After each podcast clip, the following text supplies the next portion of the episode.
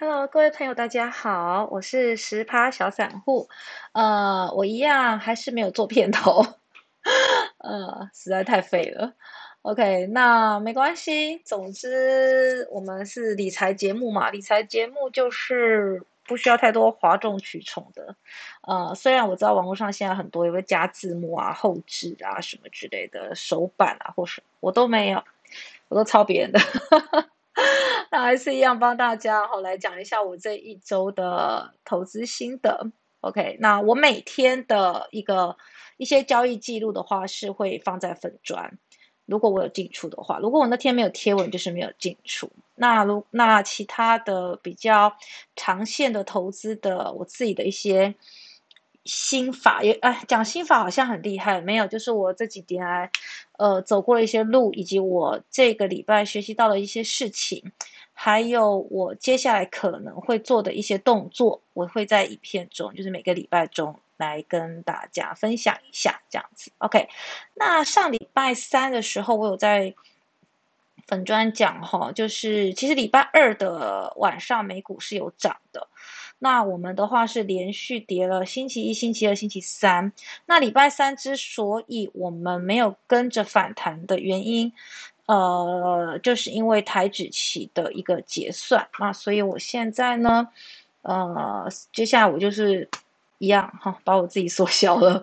OK，我们来看一下之前我有介绍过的一个玩股网，好。那上礼拜的话是五月二十一，对不对？五月二十一在这这这呃，对不起，是五月五月二十一，对，礼拜三的时候不是大跌吗？好，OK。其实五月二十一号的时候，五月二十号礼拜二的时候就已经跌了。那跌了之后，可是当天晚上美股是有涨的，哈，涨得好像还不错。可是我们礼拜三呢又继续往下杀，那主要原因当然它还是在杀航运，嗯啊，因为航运它现在有占到还还蛮前面的权重，尤其是长荣哦，所以当它要杀这个指数的时候，它一定要杀全指股，比如说台积电如果掉一点的话，大盘是掉二十点。所以他一定挑这种所谓的全值股来压压价。那你说那他怎么压？他就是卖嘛。好，那外资的话，因为他手中的持股量非常的多，一般来讲，我们大型的全值股，它可能都有两成到三成。好，所以外资它一直卖的结果，如果它真的发横起来全部卖的话，台股可能剩不到 一万点。好，那当然他不会这样做，因为他在每一个新兴市场，他一定会保保有他的资金在里面。那当他要用钱的时候，就是比如说他国内需要呃做账的时候，或者是像我们讲的美元指数涨的时候，他可能就会卖掉，然后呃然后把它就是汇回汇回去国内这样子。OK，那呃所以七月二十一，很多人都觉得我应该会跟着美股反弹，那就是因为你没有注意到那一天是台指期的结算。那结算日的话，其实我建议大家可以把它记在。新势力上这样子哈，每个月的第三个星期三哈，那呃那一天难道那一天都一定跌吗？不一定哈，当然你要看一下外资它是怎么做的。那外资目前在我们亚洲市场几乎都是在把资金给撤出，就是他会他当然也会买，可是他总数加起来卖是比买来的多的这样子。OK，好，那我现在荧幕上你应该可以看得到哈，七月二十一号那天开盘是呃一七六五五。最低的话有到一七三七六，这个指的是期指啊。那期指的话，一般会比大盘少个五十到一百点，也就是所谓的逆价差哈。所以那天其实我们大盘是到一七四百多，那其实也很伤哎，因为我们之前是破一万八的，对不对？哈，当行情急拉往上的时候，你就要特别的小心了哈。那我本来其实我那天其实也是有一点有有一点上当，我我心里知道外资有很多空单，但。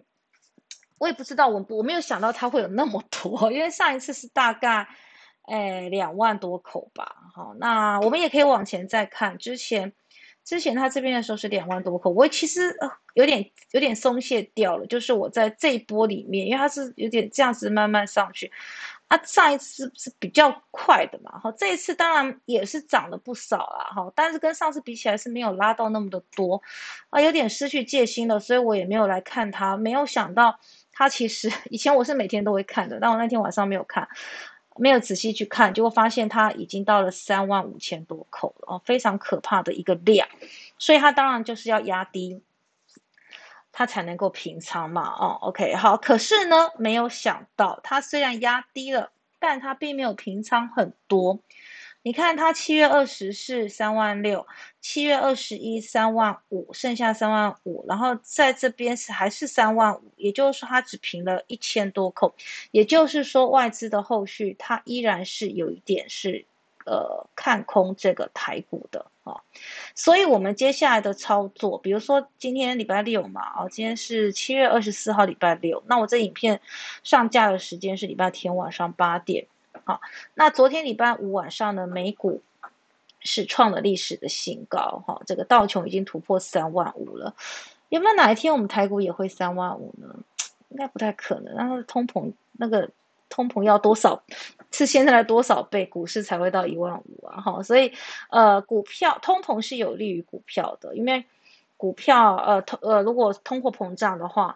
你的股票也会跟着所有的这个物价一样一起通货膨胀，所以你的股票的话，你的数字通常都会变大。也就是说，其实你是有赚的，但是你还是要算一下它有没有赚赢你的通膨率这样子哈。以以今年大牛年来讲，只要你有入市的，应该都是可以抵得过这个通膨率的。OK，总之它没有，它只平仓了一千多口，所以它基本上还是继续在看空台股的。因此，你接下来的如果你要买的话，呃，要小心谨慎。那你如果要，呃，我会建议啦，如果你有两三成以上的获利的话，其实你真的是可以获利了结，然后你先空手来做等待。为什么我这样说呢？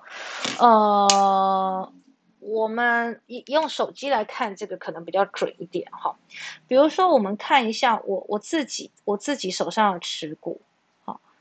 我们随便挑一支，比如说我们挑日月光好了哈，日月光基本资料这个财务营收的这个地方，OK，现在把它把我自己再放大，然后给大家看一下，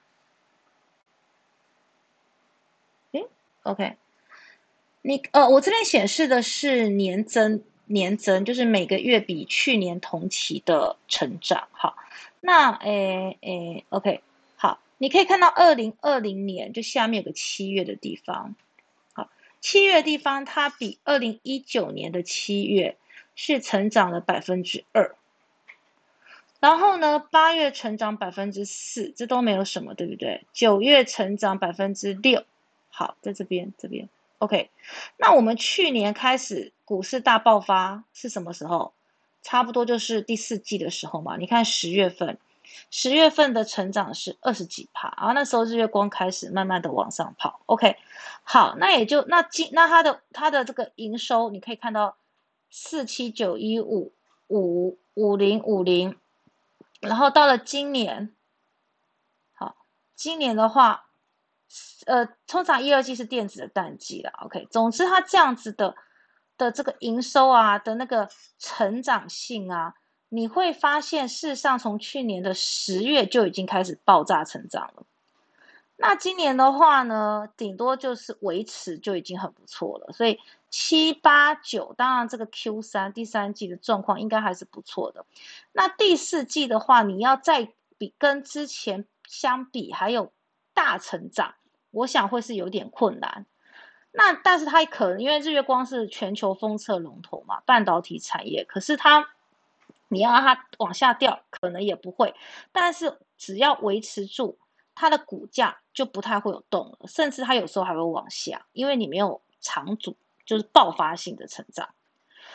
所以所有的电子股哦，虽然第三、第四季都是旺季，这跟往年比起来都是旺季哈。你可以看一下它的第三、第四季，其实它都会比前面以固定来讲都会成长个一点点，大概四趴，不是不成长哦。是四趴，也不多就对了。可是二零二零年第四季的成长将近五分之一，二十趴、二十几趴这样子成长上来。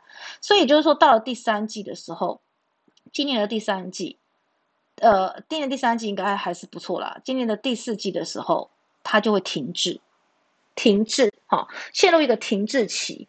那停滞期的时候，你手上要握的。应该主要是现金，为什么呢？因为股市这时候会进入修正，好，修正的话，有时候它不见得是崩盘，崩盘的话会通常都会再往上急拉，可是如果它是修正的话，它就是有点我不知道这样镜头这样对吗？就这样等这个线是这样，偶尔反弹一点这样这样这样这样，我们没有办法确认明年的大盘是不是回到是不是会回到一万五千点，对不对？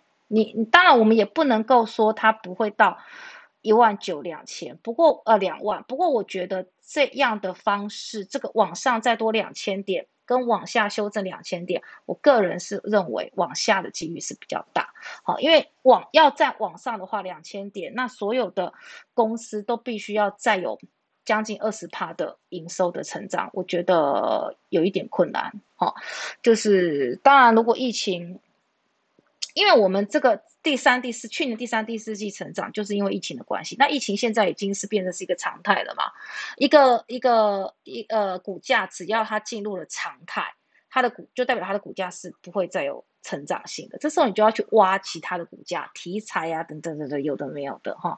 那呃题材有时候你挖到题材，然后你走了一波短线，那当然很幸运。可是如果它基本面没有反应，那代表它终归还是会往下走的，对不对？怎么上去就怎么下来。所以我的意思就是说，当大部分台湾的电子产业进入一个停滞期的时候，哈，GDP 今年已经非常高了嘛，明年也许没有办法再创新高了，但也不是说你的你从此就啪往下掉，只是它停滞了。那这时候我们的股价就会进入盘整的修正的期间。好，那同样的，我们我之前有给大家看过这个所谓的大盘。我们虽然长期以来大盘是逐年慢慢的往上，当然啦，以前两千多点嘛，现在一万一万，呃一万一万七，那是因为我们的公司的家数变多了，不代表你是你的你手上握有的股票的股价成长哦。你从台湾以前哈这么多点两千多点到一万七，有可能是因为家数，就是上市公司的家数变得很多。在这么多年、二十年以内，它的股价往下掉，甚至下市的公司也比比皆是，对不对？哈，所以你看，虽然我是缓慢的向上，可是中间总是会出现几年，哎，你看，甚至这边我们都知道有很多次的股灾，它其实是往下修正。你看这一年，它的最高到一万，最低到四千五，收盘是四千七。隔年呢，最低还有再往下回到三千多，然后再慢慢的回来。那有几年都是会往下修正的。所以以我们这三年这样子的这个状况，你可以看到这一段是特别的不寻常，对不对？哈，它跑的真的是太快了。那跑的这么快的情况之下，有没有可能在今年就出现修正，或者是明年开始出现修正？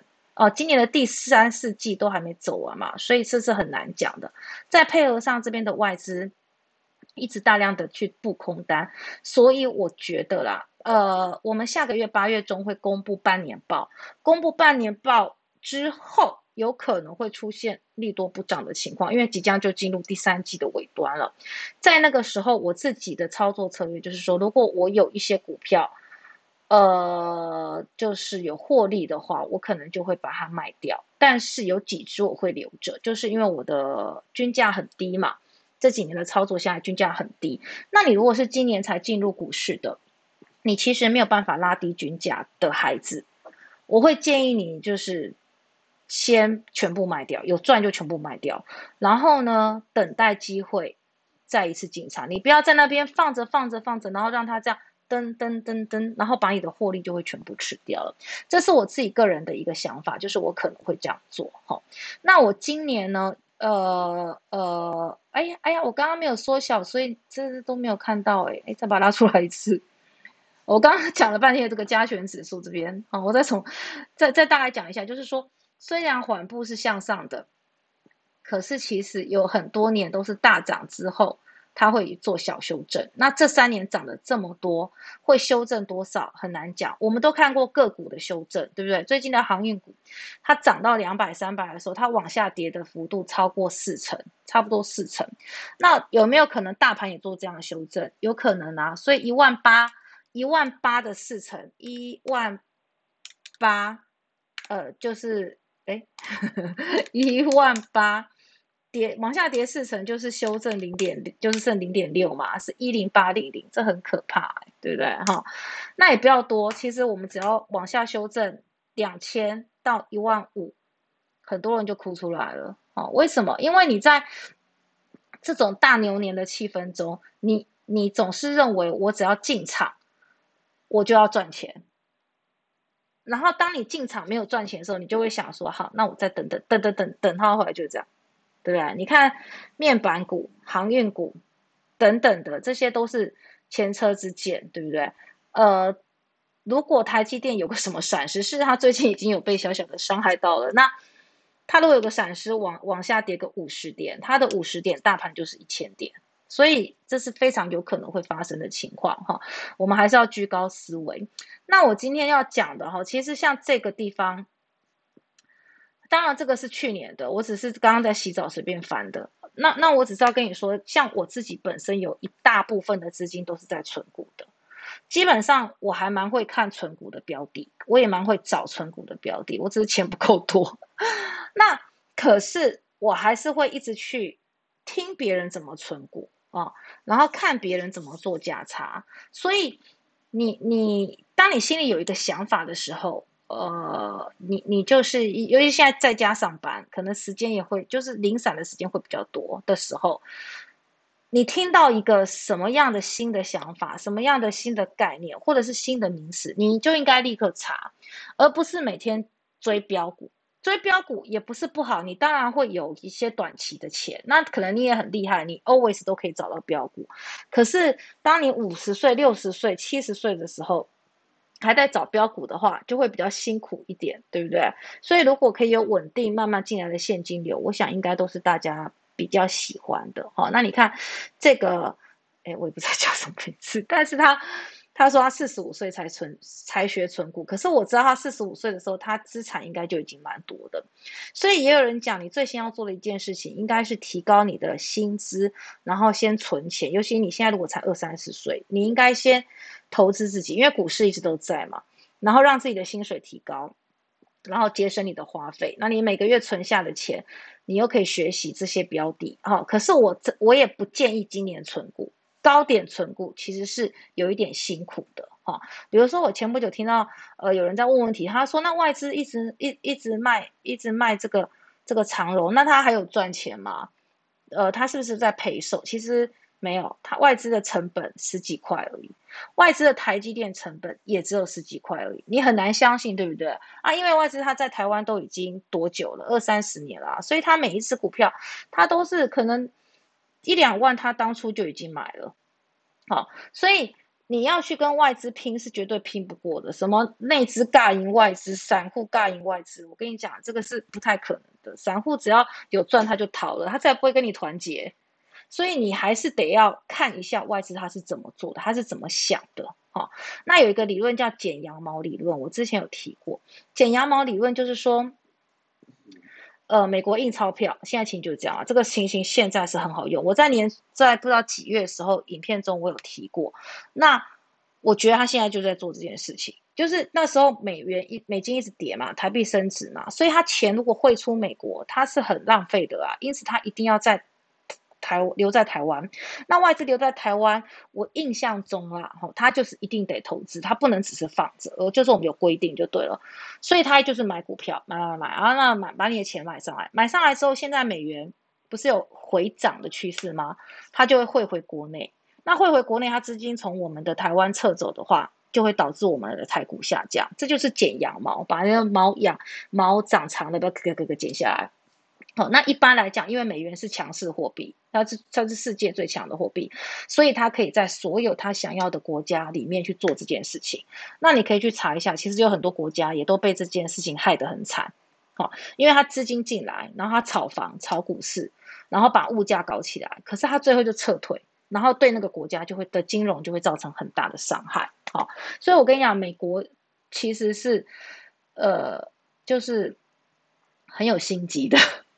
好，那我所以，我们今天还是要再跟你提一下一些基本的、基本的一些原则。那我要先看一个我之前在脸书有讲的这个名言，好，这个我也是后来去查的，就听那个阮梦华老师有讲的广播中有讲到，我我听我常常听广播，我要讲一下我这两天赚了大概十万，就是我听广播的时候有学习到东西。好，首先我最喜欢就第一句，就是山顶上玩有谁能赢？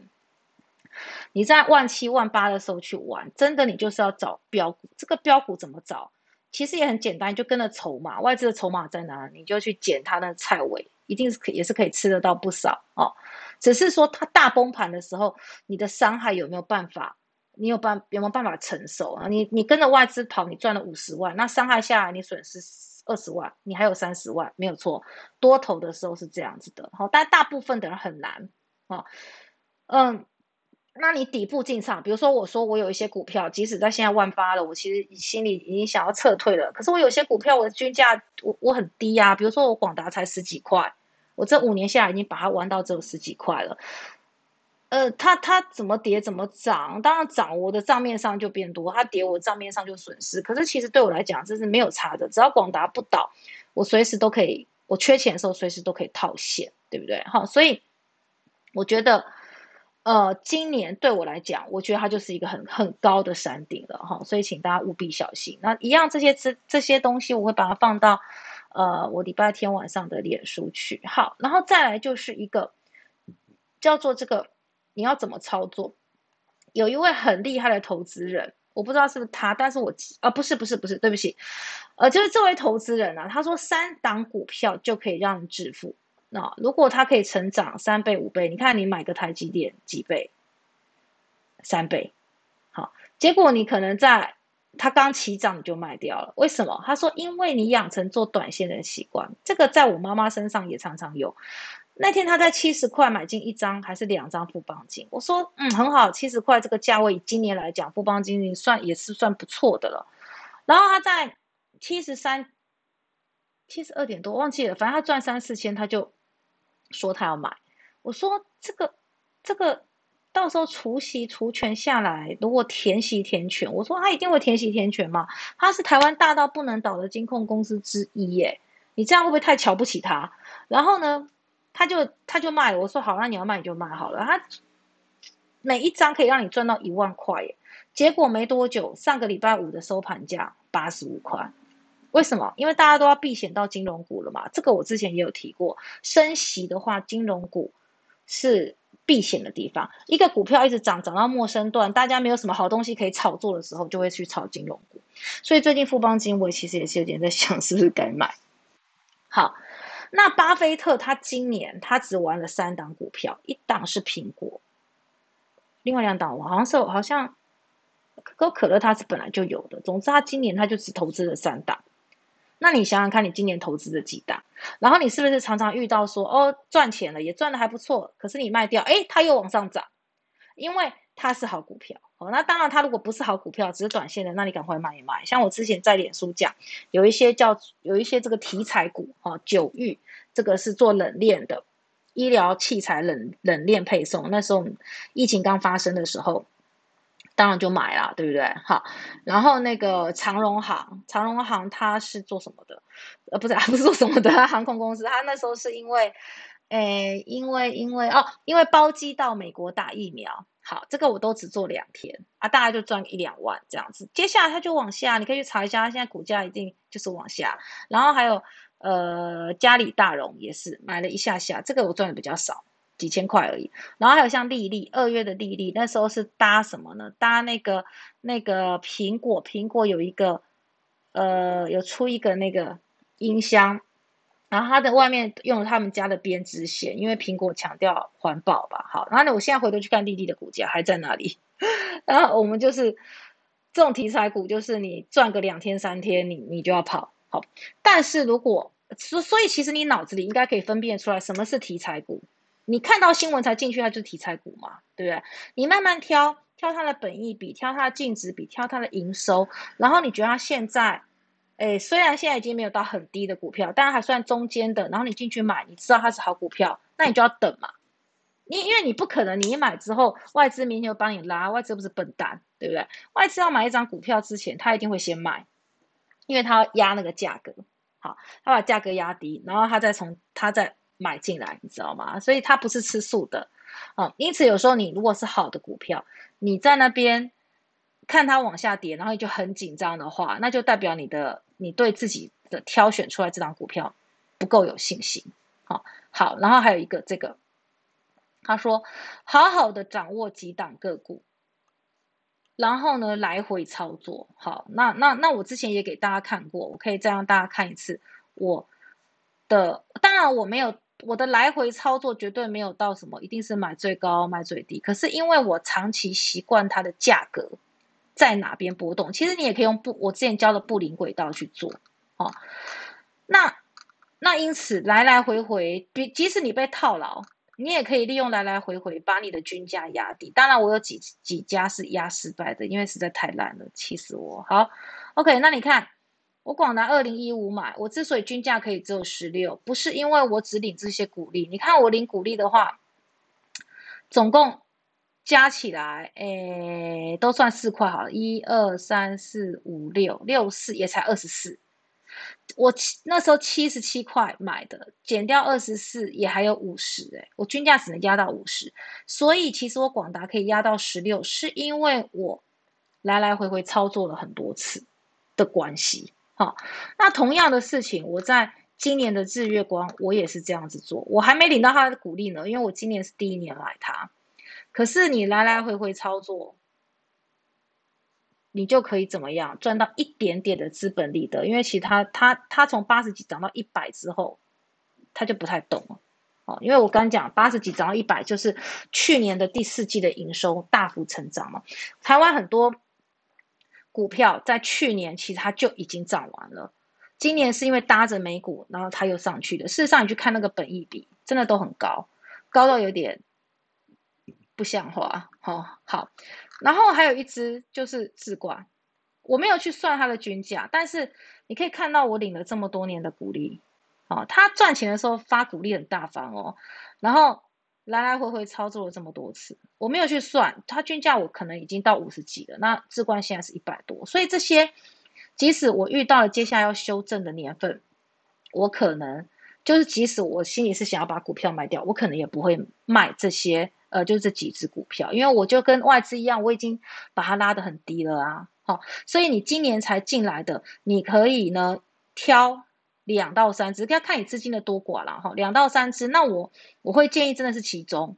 你有时候这边买一只，这边买一只，结果呢它是不同类型的股，比如说一只是生技股，一只是半导体股，你就会发现半导体股涨的时候，生技股跌；生技股涨的时候，半导体跌。所以你不如。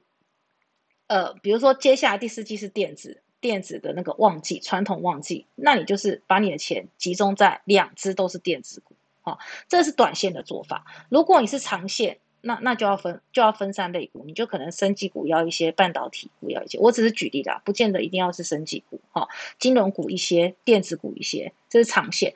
但是短线的话，我会建议你要集中在一只两只，好，然后呢？呃，资本利得赚一点点，那存股的地方也赚一点点，那你存股的这几只也可以做做差价。就是说，投资哈，你一定要认真，你不是说你老师叫你买这个你就买这个。如果老师讲的都准，他就只要跟他的朋友的朋友的朋友的买，这个避开很简单嘛，对不对？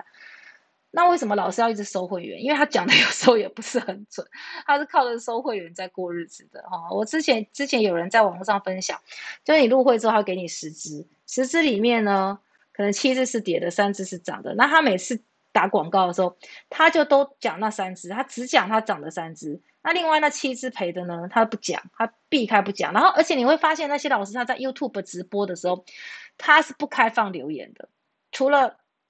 广播节目还有一些正常的、正常讲概念的节目，只要是提标股的节目，分析师他自己买的频道，他从来不会开放留言。他开放留言，你就会干掉他，对不对？所以他不会开放留言的。好，好，然后我们接下来要看一下这个投资心态，也是一样的。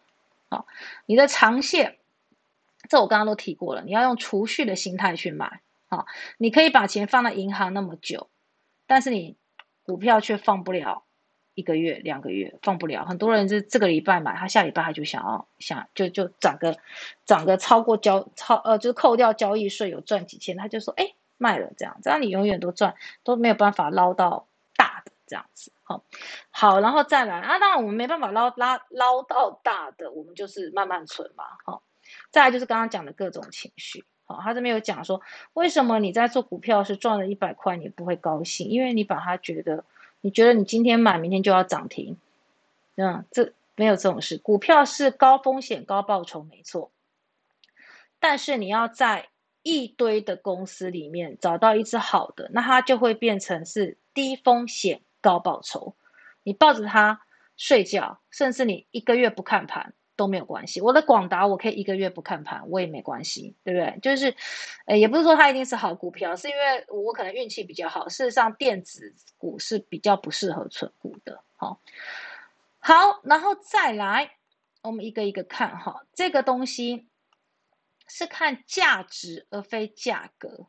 好，那你可能就会觉得说，哎，那我价值要怎么看？好，那刚刚这个影片里呢，它有一张。我刚好停在这里哈，这个我有截图，我刚刚我我我也会放上去，好，就是他这个人他的存股方式，第一，呃，好公司，然后有好价格的时候，那你要怎么看这个东公司的好好或不好，价格好不好？好，那我们就回到这边，就是我用我之前讲过的，刚好我最近可能也会跟你们推荐一只不错的，我觉得还 OK 的股票，就是这边有一个呃 PCB。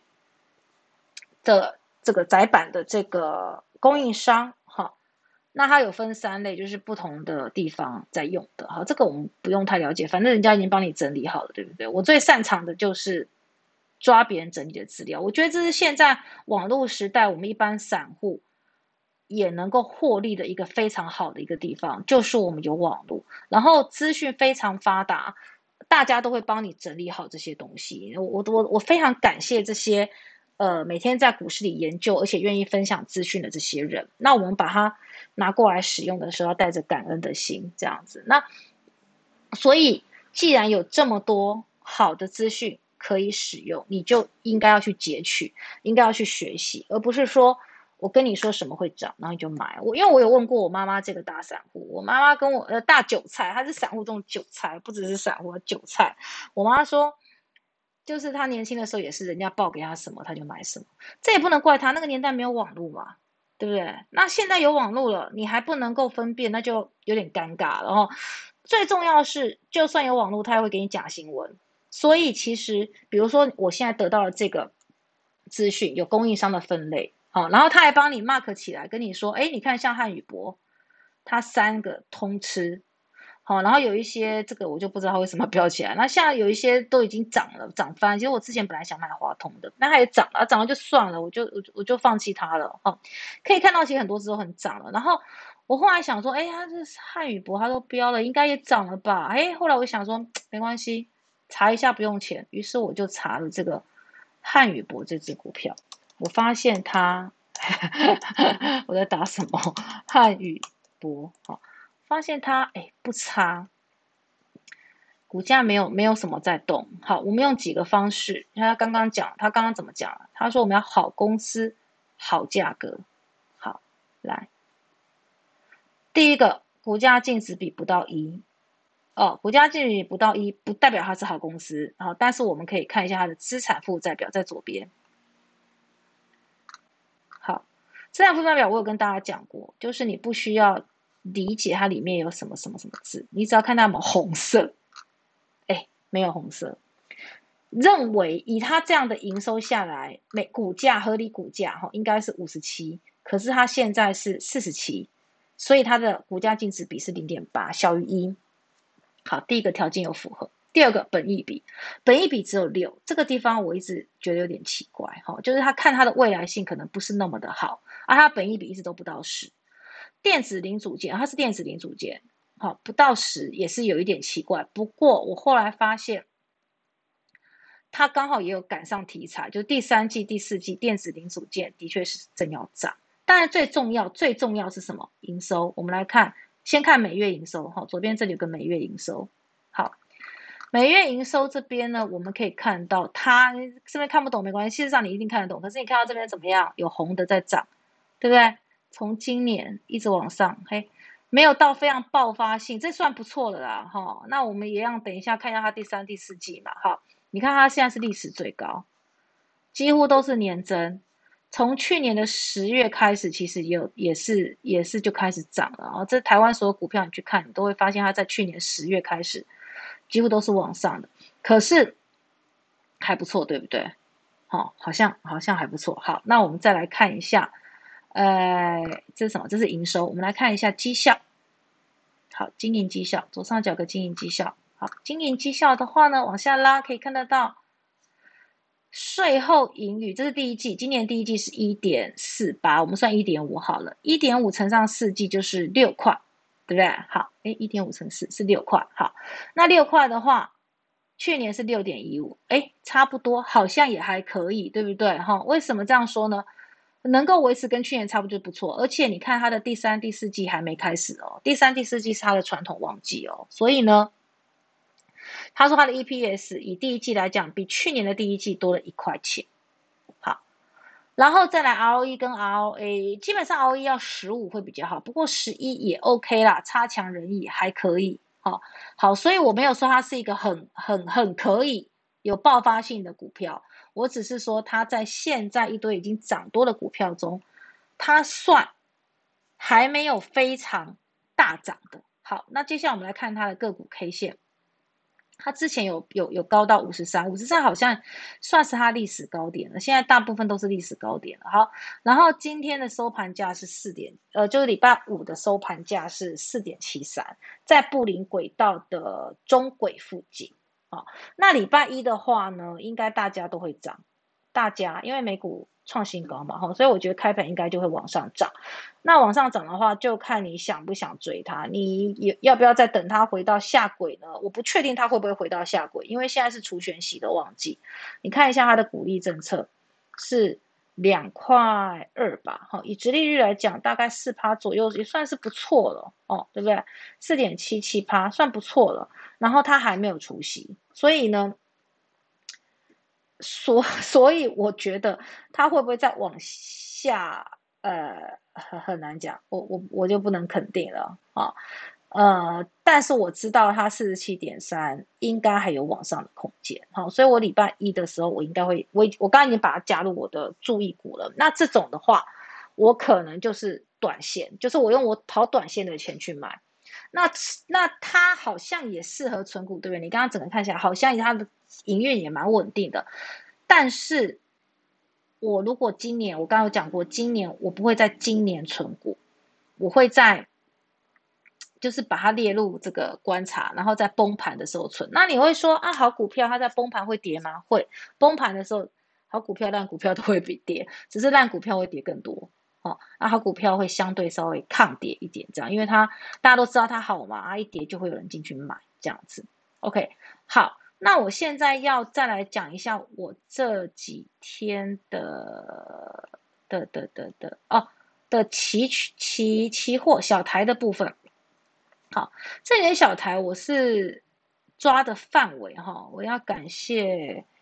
感谢这个，等一下，等一下，等一下，就是我在礼拜三晚上的时候呢，我听我每天晚上都会听财经起床跟财经一路发。好，那财经如发的话，里面有什么呃有的的分析师我是不太听的，可是他五点半跟六点半会请到，就是讲比较总总体经济哈总经概念的的一些金金融金融界吧，金融界有名的人士，那这地方我就会听。好，那嗯。我找一下哈，因为我我没有把它存起来。嗯，它是在七月，诶，七月二十一号晚上的啊，它是没有招日期牌耶。啊，没关系，我我再给我一次机会。我记得我有看到，啊，这里有个合集，我们看一下哈。呃哦，啊，合集合集？那往下应该会有吧？七月二一，七月二一没有人听是不是？这这个七月二一这是六点半的，我听的是五点半的那，呃，哎，这个吗？七月二一，哎，是吗？我看一下，哎，也不是这个。嗯，好，我直接打名字好了，它叫做秦小芳。哎，看看会不会有，因为他有把他打的名字打在这个这里面。哦，这里，这里，这里，这里，这里，对吧？七月二十一嘛，哈，好，我是听了这个，你有兴趣，你可以搜寻一下，听一下。然后他就是那天不是压低结算嘛，刚刚有讲嘛，压很低。他说，所以我们从期权的这个均线里面啊，期期权的这个均线里面，我就一边讲然后一边一边点了哈，你就会看到它的指数哈，已经有一个高低哈，高山低谷这样子的。的地方就是有点出现了，那它就会让你知道近期，当然不是，当然只是近期了哈。近期的这个高低点在的水位在哪边？那他那时候他是说在差不多一四五零零到呃一一七四五零到一七五二零，反正他就讲了这两个高低的的范围。那于是我就。后来的这两天，我就是用这个区间去做，只要低于一七四五零，好了，其实比它更低，它要低到三百多，好，反正往下低的时候我就做多，然后到了一七五零零附近甚至以上，啊，我就做空，啊，这样来回来回没有很多哦，我大概用二十万而已，然后获利就有十万块，所以我我要讲的是，你当然可以去看。自己的高低区间，你是可以学着去看，你也可以怎么样？一样啊，我们就是站在巨人的这个肩膀上，然后呢，去知道 区间在哪，对不对？你要从听纯股的，你就是去听纯股的，从他身上学，然后你要有纪律啊，人家怎么说，你就要怎么做，你不要自己就是找找一条岔路出去，存股存股，然后最后就把它卖好啊，短线。短线的话，就速度要快吧，你或停利要快，停损也要快嘛。哎，你不停损，慢慢慢慢又说我存股，这跌了那么多，你存个屁呀，对不对？所以你短线就是做短线的钱，长线就是做长线的钱。然后刚刚讲长线中，你还可以做一点价差，就就就就是这样而已。然后再来就是时间跟耐心，对，投资没有其他方法，本来就是靠的就是时间跟耐心。好，然后刚刚。呃，那个影片里他有讲啦，所以你这个你是不是好公司，其实有非常多方法可以判断是不是好价格。那也就是看它，比如说一年内的布林轨道，好，大家的区间，然后去看我们刚刚的这个股价净值比。然后呢，你不要一次就买十张、二十张啊，对不对？人都会看错嘛。比如说你现在觉得说，哎。四十六块，像我刚刚讲那个汉语博四七点三，你觉得它在中轨，它会明天之之后就会往上了，因为毕竟要进入旺季了嘛。那你觉得可以？你可以先买一张两张，然后它往下的时候你再摊，或者是往上就你去追都可以的哦。因为像这种公司，它起伏一定不会很大，哦，起伏很大的公司，涨很快的公司才是我们要小心的公司哈。如果它一直都是平平的，那其实是适合存股的。好，那卖出的话呢，当然就是，就这我之前也有讲过了。第一个就是股价变贵，好，然后再来就是股价变贵，就是你要你也是看它的净值比，还有看它值利率，好，值利率如果没有跟上它的股价的话，那你就可以把它卖掉了，哈。再来就是说，呃，有有的公司它做的东西已经不符合市场潮流了，然后它的营收已经出不来了，那就不需要了。再来就是更好标的，就是同类股之间你可以去比较，好，同类股之间找一个就是好像有比较强势的，那你就是可以把它转换标的过去。然后因为我们的钱，呃，也没有办法说今天一百万，明天变两百万嘛，所以你就是在这一百万里面，你要小心谨慎的把它变一百一、一百二、一百三这样子慢慢的去做，好，啊，然后你的心境一定要稳定，好。好，那我们今天不知道哎，我觉得我我讲这些东西的时候，有时候都讲的很沉闷，但是其实我平常不是在，我我自己觉得我不是这样子的人，我就是我其实是还蛮开心的人。好，那嗯，但是讲到这个投资的时候，我就会有一点有一点有一点震惊，然后会很心急的想要跟大家讲说，哎，这个我我是怎么做的，然后你你你你怎么样？可是我后来发现很多人，就是你看了很多节目之后，你依然只想要找到标股，哎，我也不知道该怎么办。但是之前我姐她给我看她的她的持股名单的时候，我也是蛮摇头的。我想说，我平常跟她写的东西是都白写了，是不是 OK，好，嗯，就这样。如果你自己没办法操盘，你对这件没有兴趣，你每怎么做怎么错，那我跟你讲，还有个很简单的方法，你就是找理专，要找厉害的哦，要找呃有诚信的哦，你不能把印章什么交给他。最近不是有很多理专都有点问题嘛？还有你，你也可以找那个，你就是买 ETF，买基金，这些都可以哈，能能够让你。稳定有现金流的都很多，你不一定要跟着人家什么什么一年获利几千万的那个钱，我自认为我是赚不了啦。这样子，OK，这是我自己的一点小小的心法，这个礼拜分享给大家。那我们就是下周的时候就可以来验证我今天介绍的汉语博它有没有涨啊？然后我们可以来验证大盘。哎，大盘我认为虽然我觉得接下来会往下，可是它有可能会在。创新高，因为美股还在挣扎，对不对？好，呃，也有可能又再冲一次一万八，然后才崩盘，不是崩盘，缓跌，希望是缓跌。OK，好，所以我们下礼拜再来验证喽。那我这个礼拜是要去打疫苗了，希望不会有事情。好，谢谢大家，拜拜。